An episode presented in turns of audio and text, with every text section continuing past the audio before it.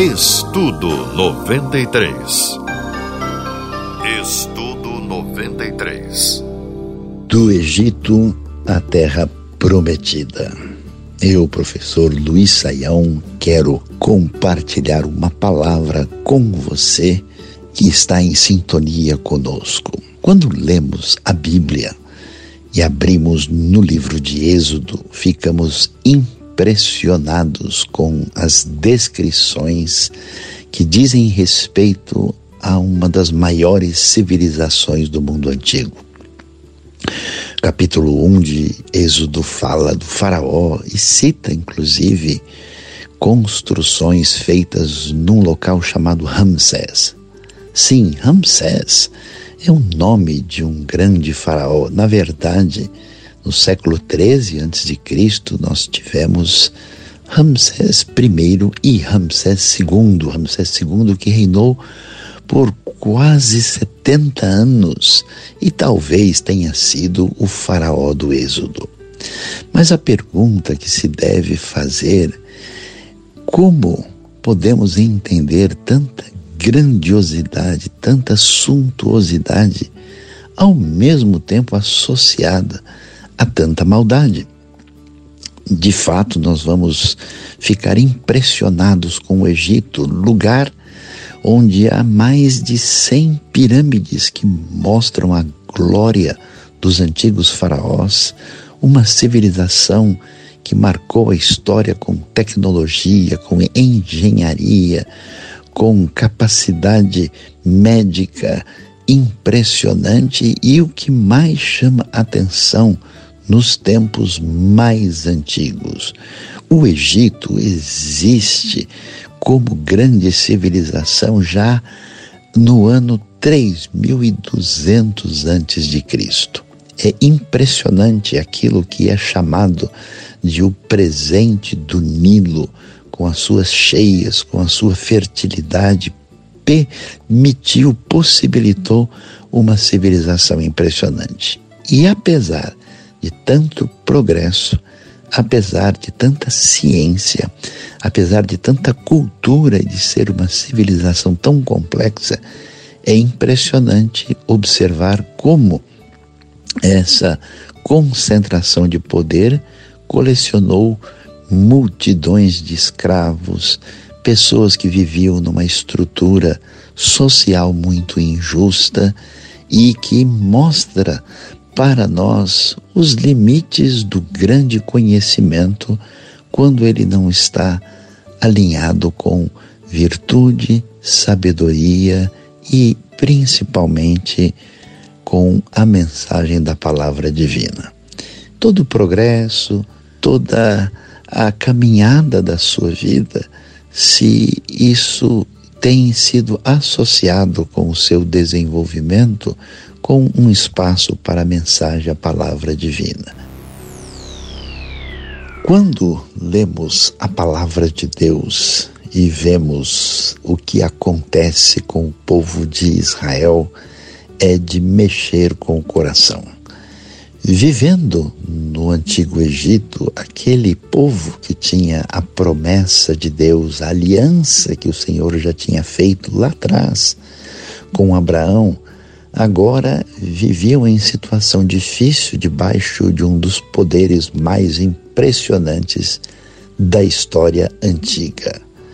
A Bíblia deixa claro que os israelitas de uma cultura nômade pastoril não eram bem vistos por aqueles poderosos egípcios fundamentados numa cultura agrícola, num grande império com grande poder e domínio naqueles tempos longínquos de mais de 3 mil anos atrás. Mas o que chama a atenção é como tudo o que acontecia naquele antigo Egito estava fundamentado numa maneira de entender o sagrado. Isso quer dizer que tudo o que acontecia era com base na perspectiva religiosa egípcia eram muitos deuses: o deus do Nilo, o Deus do, do deserto, o Deus crocodilo, o Deus Horus, falcão, o Deus Ra, Ísis, Osíris, era um panteão e de deuses variados, ligados cada um a uma parte da realidade e entre eles, na verdade, o grande mediador, o Deus na prática que mostrava o seu poder era o próprio Faraó. A sociedade egípcia, com seus equívocos, estava fundamentada numa visão religiosa incapaz de dar conta da vida. É impressionante que o Deus que não pode ser retratado, o Deus único e verdadeiro que se revela a Moisés, ele irá lutar para libertar o povo escravizado no Egito. A gente talvez não preste atenção, mas a maneira de ser de uma sociedade aparece de fato muito ligada à maneira como ela entende a divindade. Ou seja, a boa religião sempre produzirá um grupo de pessoas ligados como irmãos, produzirá uma sociedade diferenciada. E talvez aquilo que pode chamar mais a atenção é que toda a glória, o poder, a riqueza, a sabedoria do Egito se foi. Hoje são apenas ruínas, uma lembrança do passado, porque aquilo que não tem base no que pode sustentar não poderá ser conservado.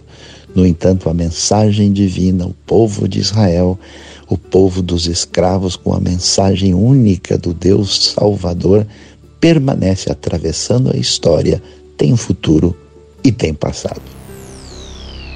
Do Egito à terra prometida, no deserto. Quando lemos a Bíblia e vemos a grande libertação que Deus deu aos israelitas da escravidão egípcia, certamente teremos uma certa estranheza, porque em vez de o Senhor levar diretamente o povo de Israel, agora libertado do jugo da escravidão, para a terra prometida, para a terra que mana leite e mel, para ali usufruir da grande bênção de Deus. O Senhor os liberta para levá-los ao deserto. Nós conhecemos bem a trajetória de Israel atravessando o deserto do Sinai. Momentos difíceis, grandes problemas no caminho, vontade de voltar para o Egito, busca de segurança de alguma maneira, o desafio da alimentação. Deus entra no cenário, faz aliança com Israel e vai ensinar o seu povo nos seus santos e até certo ponto misteriosos caminhos. E a pergunta que certamente se levanta: por que é necessário atravessar o deserto? Por que é necessário passar pelo Sinai? Por que é importante receber a palavra divina, os dez mandamentos, exatamente num contexto tão inóspito e inesperado assim? A sabedoria bíblica certamente irá nos ajudar quando nos lembrarmos que o desafio maior da vida não é simplesmente vencer as dificuldades imediatas e ganhar, receber da parte de Deus uma espécie de prêmio concreto, objetivo, que geralmente chamamos de benção. O grande desafio é ter exatamente a presença de Deus no nosso meio, aprendendo a confiar no Senhor, aprendendo a depender de Deus e aprendendo a andar pela fé. Por isso, a escravidão maior da qual precisamos ser libertados não é simplesmente dos senhores egípcios. Não é simplesmente de natureza política ou até mesmo econômica. Essa escravidão maior é a que nos prende dentro de nós mesmos. É aquela que nos coloca refém do pior senhor que pode existir, que é o nosso coração enganoso. Para nos livrar dessa realidade tão complexa e tão difícil, nada melhor do que ter a presença de Deus por perto, e isso faz todo sentido quando caminhamos pelo deserto. A grande jornada, a grande viagem para descobrir o segredo dos mistérios da fé e da bênção para a nossa vida. Olhando para as Escrituras Sagradas, ficamos fascinados com aquilo que Deus faz libertando Israel do Egito e levando para a terra de Canaã, para a futura terra de Israel, a terra prometida. Mas a história chama muito a nossa atenção, porque saindo do Egito, atravessando a península do Sinai, para ali conseguir, depois de atravessar o Mar Vermelho, prosseguir na jornada, até chegar propriamente, depois de passar pela terra de Edom e de Moabe, a terra prometida, nós descobrimos algo que certamente chama a atenção e faz tremer o nosso coração. Não é impressionante o fato de descobrirmos que os israelitas, o povo, aqueles, inclusive os próprios espias que foram enviados para a terra, acabam não entrando na terra prometida. Aliás, é surpreendente que nem mesmo o próprio Moisés e o seu irmão Arão vão entrar na terra prometida. O texto bíblico é claro e certamente nos deixa um tanto quanto abalados e com algumas perguntas de reflexão quando vamos descobrir que somente Josué e Caleb terão a possibilidade de celebrar o triunfo, de chegar de fato a entrar na terra prometida. E a pergunta é: como é que podemos entender essa questão? Existe para nós aqui, por acaso, alguma lição? Olhando para os detalhes do texto, vamos descobrir que este povo que saiu do Egito, em grande parte, nunca teve o Egito saindo do seu coração. Diante de muitos desafios e dificuldades, tantas vezes o desejo era ter vontade de comer as iguarias do Egito, saudade das panelas de carne, das cebolas, do alho, do pepino, dos melões, de tudo aquilo que parecia prometer conforto e tranquilidade. A grande verdade é que nós vamos descobrir que não é possível conquistar a terra prometida com uma mentalidade de escravidão. Se a mentalidade de escravo, se a cabeça que não pôde ainda de fato celebrar a plena liberdade não tem condições, certamente não poderão desfrutar da terra prometida sem passar por essa libertação.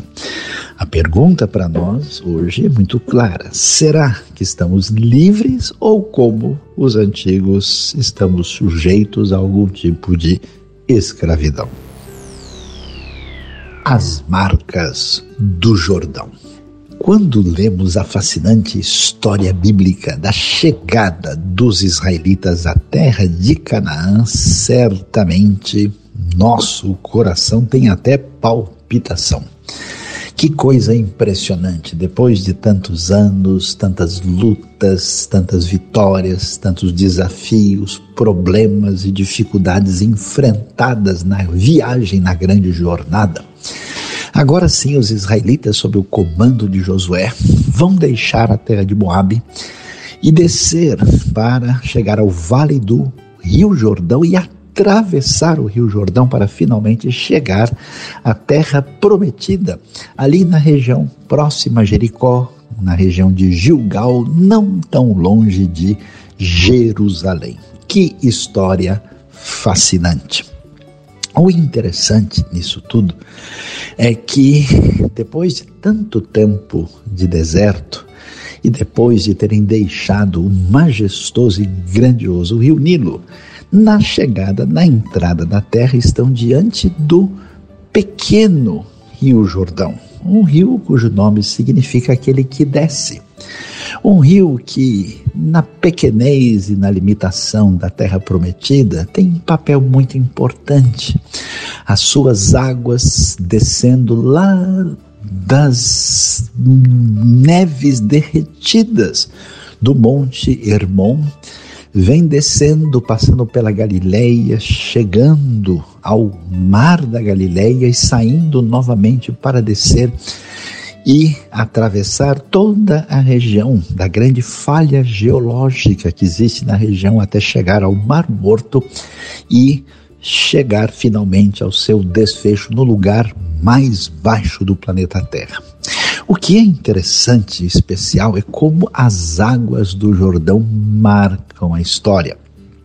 Talvez porque as águas sejam a referência mais primordial da vida, marcadas no texto bíblico desde a criação, tendo um sentido emblemático até mesmo na nossa formação no ventre materno e certamente estando presente no imaginário dos povos antigos para falar de coisas profundas. E não é sem razão que as águas contrastam com o deserto, elas prometem vida e fertilidade, elas mudam a paisagem à nossa volta e não é sem razão que para chegar na terra prometida, os israelitas atravessam e de certa forma vencem as águas. Primeiro do Mar Vermelho, depois agora do Rio Jordão. Esse mesmo Rio Jordão, onde o próprio Jesus mais tarde será batizado, onde a marca da conexão com Deus se encontra devidamente umedecida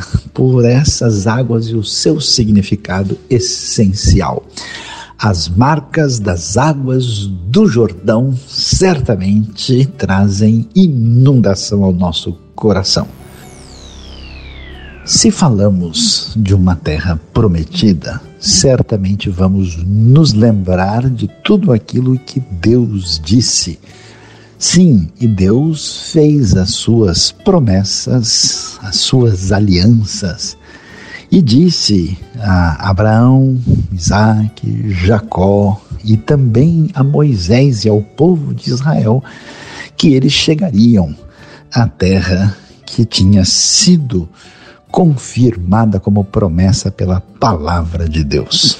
Quando chegamos a Israel, e entramos naquela terra diferenciada, passando pelas belas paisagens do deserto da Judéia, certamente um lugar emblemático que pode nos falar o que significam de fato promessas e palavras firmes de Deus, é a localidade chamada Qumran, ali no deserto da Judéia, num lugar onde foram encontradas diversas cavernas bem pertinho do Mar Morto, ao norte daquele grande lago salgado no lugar mais baixo da Terra.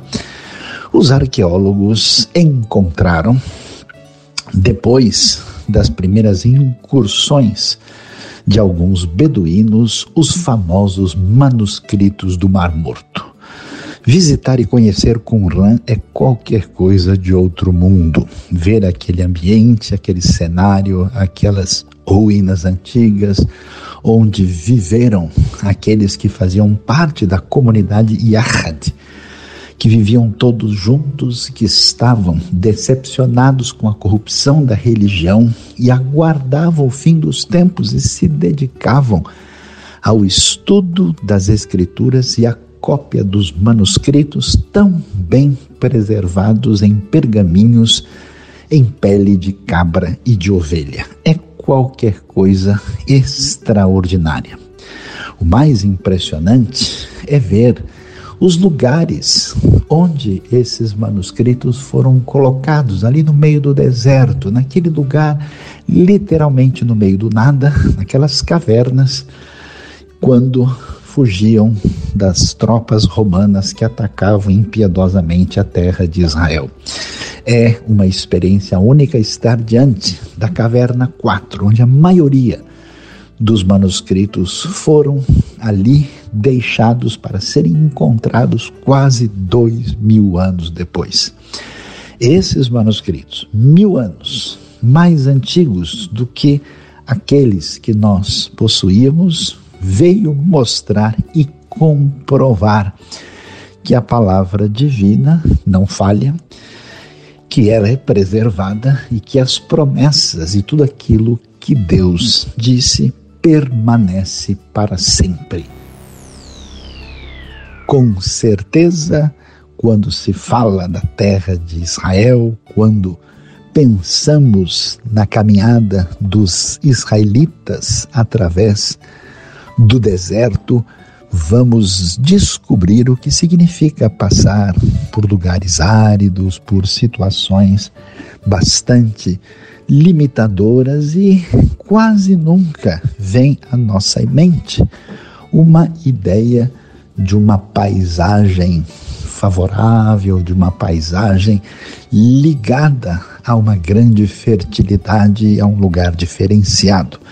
No entanto, quando nos dirigimos para a parte norte da terra de Israel e chegamos à bela e extraordinária localidade da Galileia, uma visão deslumbrante certamente estará diante de nós. Nada mais impressionante do que chegar nas imediações de Tiberíades para ali poder vislumbrar o famoso Mar da Galileia. Que visão extraordinária! Aquela bela bacia, aquele lago extraordinário em forma de harpa. Parece uma poesia que recita os grandes feitos da história, especialmente quando nos lembramos do Novo Testamento. O Mar da Galileia, situado a 220 metros abaixo do nível do mar, que parece uma espécie de espelho que reflete a mão divina na história da fé, tantas vezes de uma maneira inesperada e atingido por ventos fortes e trazendo uma tempestade que é devidamente contemplada nos evangelhos. Ali, naquela localidade, especialmente distinta, porque muitas das paisagens que nós podemos contemplar ali não estão tão diferentes daquilo que foi há dois mil anos atrás. É possível fechar os olhos e literalmente sentir o Senhor Jesus, o grande Messias Salvador, andando à beira do mar da Galileia. E a coisa mais inusitada, talvez mais extraordinária, além de ver a paisagem natural que se confunde com a beleza histórica que está presente naquele lugar, talvez a coisa mais especial e extraordinária que se pode imaginar, o fato de podermos ali observar também as pequenas cidades e vilarejos na parte noroeste do lago onde Jesus de fato ministrou. Nada é mais impactante e extraordinário do que ver o mar da Galileia. Quem vem para a terra prometida pelo caminho dos israelitas e pode contemplar a terra a partir de Moabe, certamente ficará impressionado com a paisagem, mas principalmente a paisagem que se vê à esquerda, a parte sul de quem olharia a partir do Monte Nebo, por exemplo. Lá está o tão extraordinário e único Mar Morto. Mar Morto, conhecido na Bíblia como Mar Salgado o lugar mais baixo da Terra, a 430 metros abaixo do nível do mar. Este mar salgado tão diferente, tão especial, chamava a atenção dos antigos, que quantas vezes, quando iam descrever a terra maravilhosa, a terra de Israel, mencionavam entre tantas coisas, o templo que não tinha imagem alguma, o ambiente onde Durante um dia por semana, ninguém fazia nada, nem trabalhava e descansava para adorar a Deus, e o mar salgado onde tudo pode flutuar. Sim, a experiência é única. Não há em nenhum lugar no mundo nada como o Mar Morto, com os seus sais extraordinários que beneficiam tanto a pele humana, com uma radiação solar diferenciada e uma oxigenação única. Ali se pode ter a experiência de flutuar de sentar, de deitar nas águas oleosas e salgadas desse lugar único do planeta para ter uma experiência jamais vivida em qualquer outra parte. E o Mar Morto também tem muito a nos ensinar. Ali nós podemos ver uma região inóspita, praticamente sem vegetação, no próprio contexto do mar mesmo, praticamente não há vida. Por isso, a tradição consagrou a expressão Mar Morto para o Yamamelach, aquele chamado Mar Salgado no texto original. E este ambiente inóspito nos recorda o juízo de Deus sobre a perversidade de Sodoma e Gomorra, mostrando como Deus é Senhor e juiz. E ao mesmo tempo as profecias bíblicas nos falam de redenção, de salvação, de intervenção divina para trazer a bênção plena e, ao fazer isso, apresenta a ideia no texto bíblico de restauração da vida ali no Mar Morto. Conhecer a terra de Israel com as suas paisagens únicas e a sua história absolutamente singular. É algo fascinante. Mas andar pela Galileia, pelos lugares onde de fato Jesus andou, poder contemplar de perto aquilo que foi o cenário do palco da história da redenção é simplesmente algo indizível.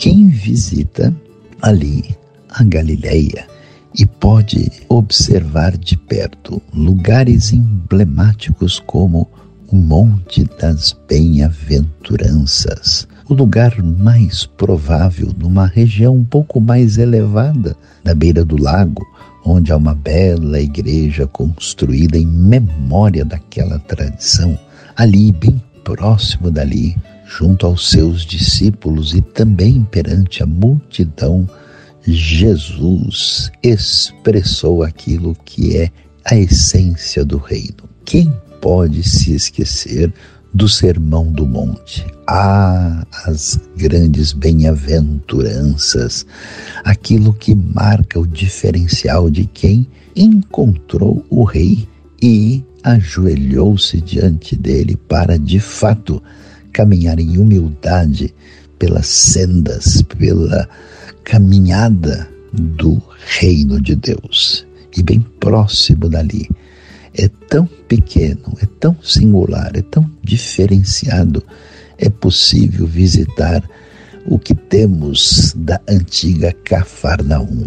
Quem diria é possível ver o lugar onde estava a antiga sinagoga de Cafarnaum e uma bela e extraordinária sinagoga construída posteriormente, ver as casinhas, ver aqueles pequenos espaços que formaram o vilarejo que acolheu e recebeu o Rei dos Reis. É algo que não se pode traduzir.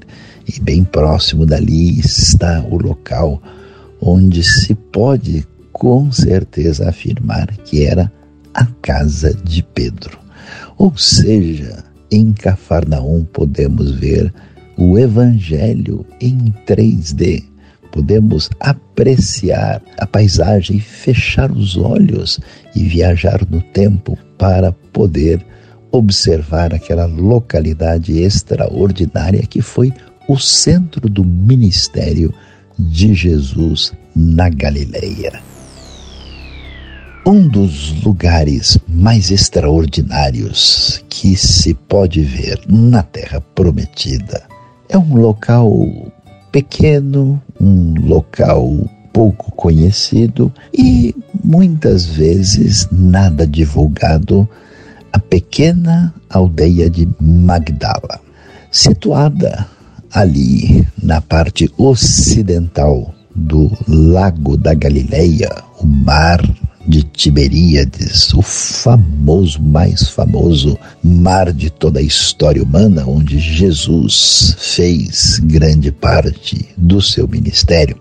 Recentemente, há poucos anos, foram encontradas ruínas arqueológicas que revelaram uma sinagoga extraordinária, cuja datação é exatamente da época de Jesus. O mais curioso em tudo que foi encontrado ali é que esta localidade, conhecida por ser um lugar de fabricação de peixe salgado, inclusive para exportação.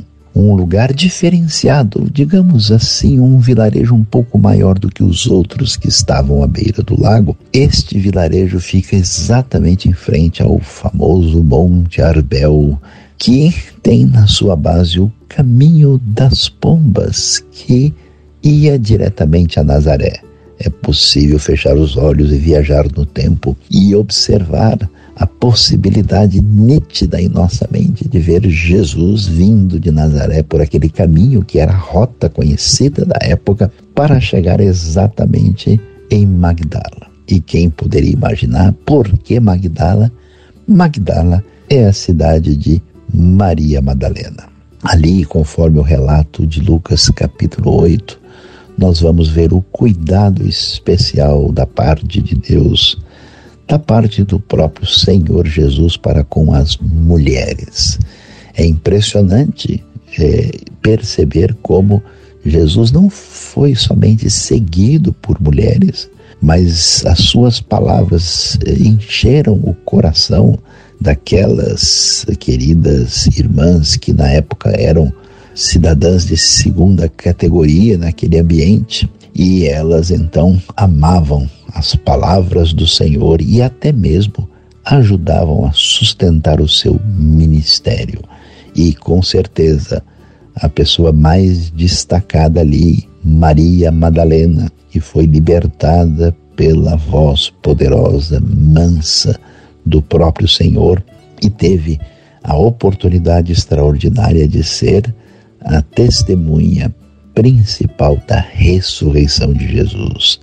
Com certeza, um lugar inesquecível, Magdala, na terra prometida. Conhecer a terra de Israel e as suas paisagens tão diversificadas é absolutamente extraordinário.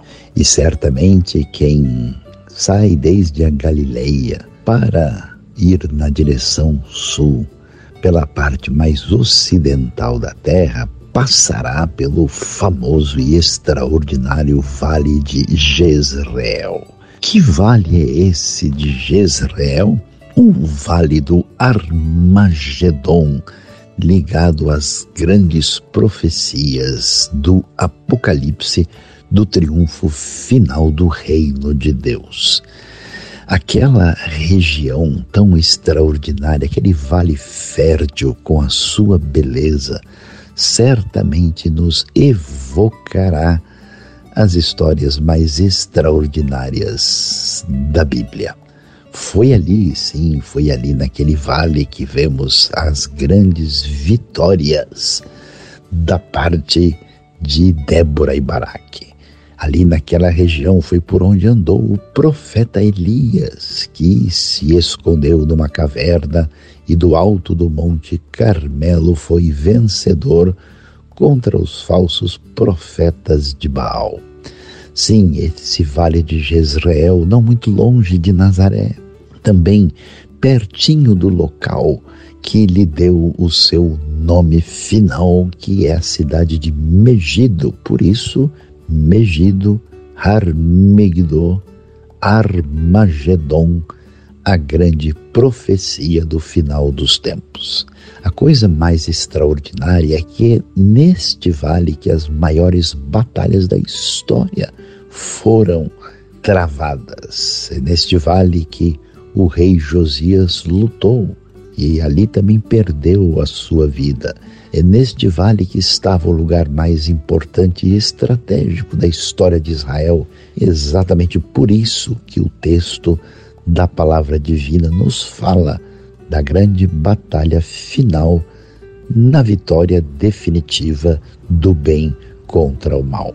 Nem todo mundo tem consciência, mas é absolutamente importante entender esta geografia da terra de Israel, a geografia das terras bíblicas, para melhor entender a palavra de Deus.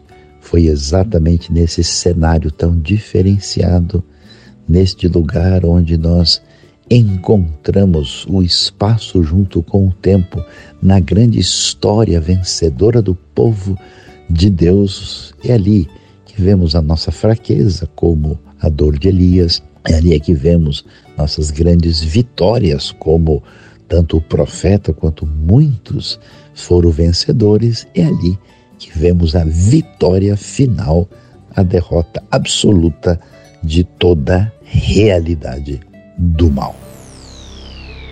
Eu, professor Luiz Saião, quero falar daquilo que certamente lhe abençoará o coração. A realidade da paisagem que temos na terra de Israel junto ao mar Mediterrâneo é algo indescritível.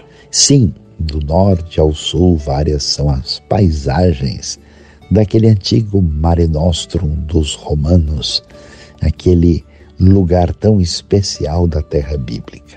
Mas um local muito especial chama demais a nossa atenção: Cesareia Marítima a cidade que foi escolhida para ser a sede da administração romana na terra de Israel.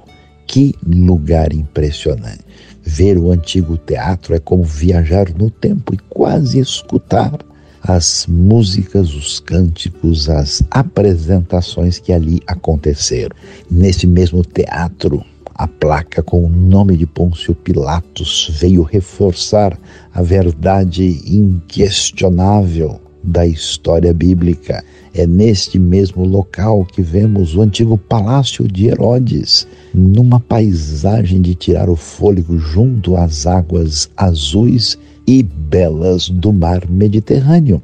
E bem ali estava o hipódromo, naquela cidade que certamente marcou a história e ainda deixa ali a sua presença diferenciada na terra de Israel.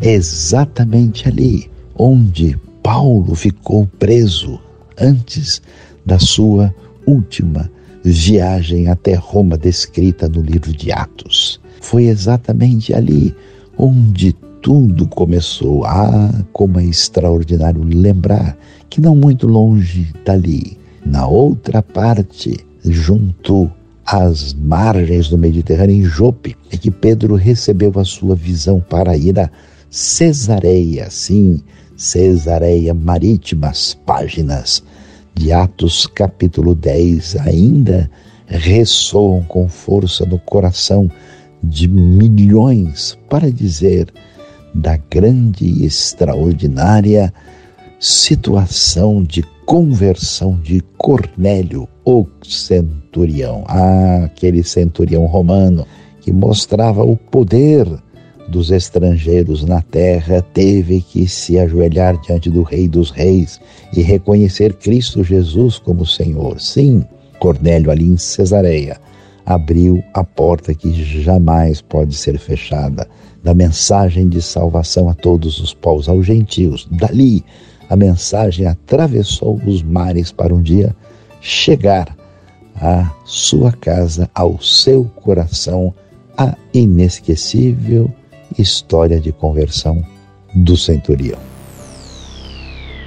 Nada é mais impressionante, nada poderá ser mais tocante do que, depois de conhecer tantas paisagens especiais na terra de Israel, finalmente chegar à cidade de Jerusalém. Jerusalém, Jerusalém, ah, Jerusalém, a cidade do grande rei, o lugar em que Deus resolve colocar ali o seu nome e transformar em palco da história da redenção.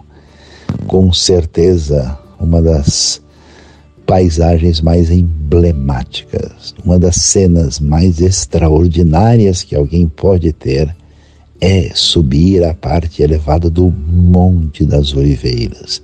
E dali, da parte leste, da parte oriental da cidade, poder contemplar milênios de história artisticamente elaborados naquela cena que evoca o poder redentor de Deus através da história.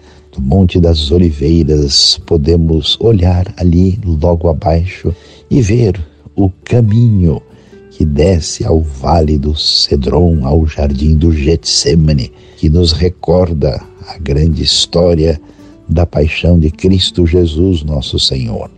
Logo estaremos de frente para a porta oriental, a porta dourada, a porta da misericórdia, a porta messiânica que chegava diretamente à entrada da Jerusalém, por onde entrou o Rei dos Reis no domingo de Ramos.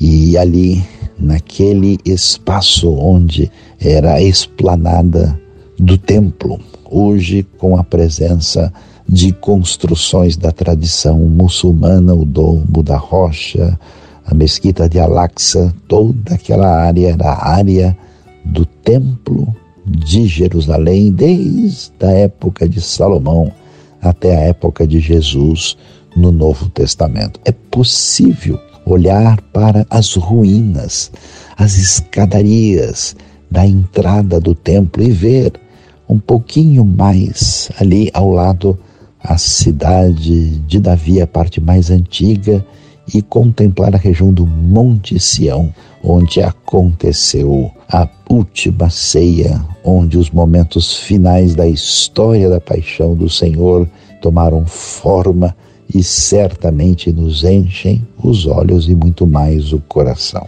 Nada poderá ser mais extraordinário do que contemplar esta cena tão única, peculiar, diferenciada da cidade que é a cidade mais importante de Jerusalém, que nos lembra da total vitória final de Deus, a vitória do bem.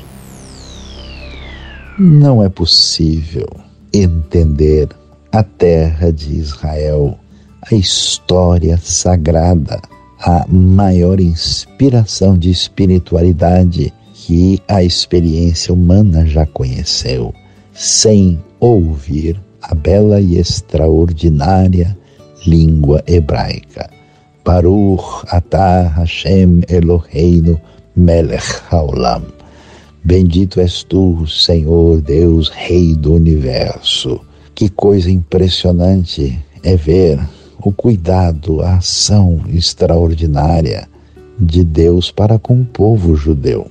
Sentir esta sabedoria, essa grande presença divina na história entre aquele povo que foi escolhido por Deus para ser a bênção toda a tradição moral e espiritual que se espalhou por todo o mundo, nenhum lugar evoca mais essa realidade do que o Muro das Lamentações. Na verdade, o muro de milhares de orações, o muro ocidental, um muro autêntico cuja profundidade vai a mais 10 metros para além na parte baixa subterrânea daquilo que se pode ver e que é na prática uma sinagoga a céu aberto, naquele ambiente especial que nos mostra o muro de fato da época do Novo Testamento, da época do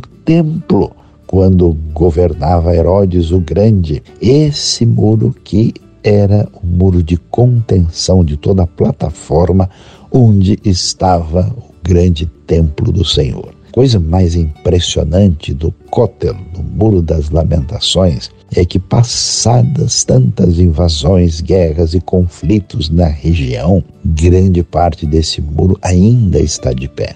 Esta realidade faz lembrar aos judeus de que Deus não se esquece de Israel e mantém a sua mão de bênção e misericórdia para com o povo da primeira aliança. E isso pode ser visto, percebido com aquelas pedras enormes, pedras de dois mil anos, perfeitamente elaboradas num estilo arquitetônico único, singular, diferenciado e que certamente marca a história e a verdade da fé de maneira muito peculiar.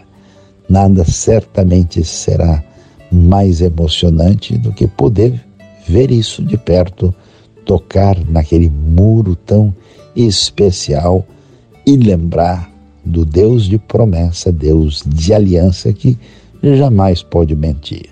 Baruch atah Hashem Eloheinu melech haolam. Andar pelas ruas de Jerusalém é como atravessar o tempo e desembarcar no passado que certamente dá sentido ao nosso presente e nos faz sorrir diante do futuro.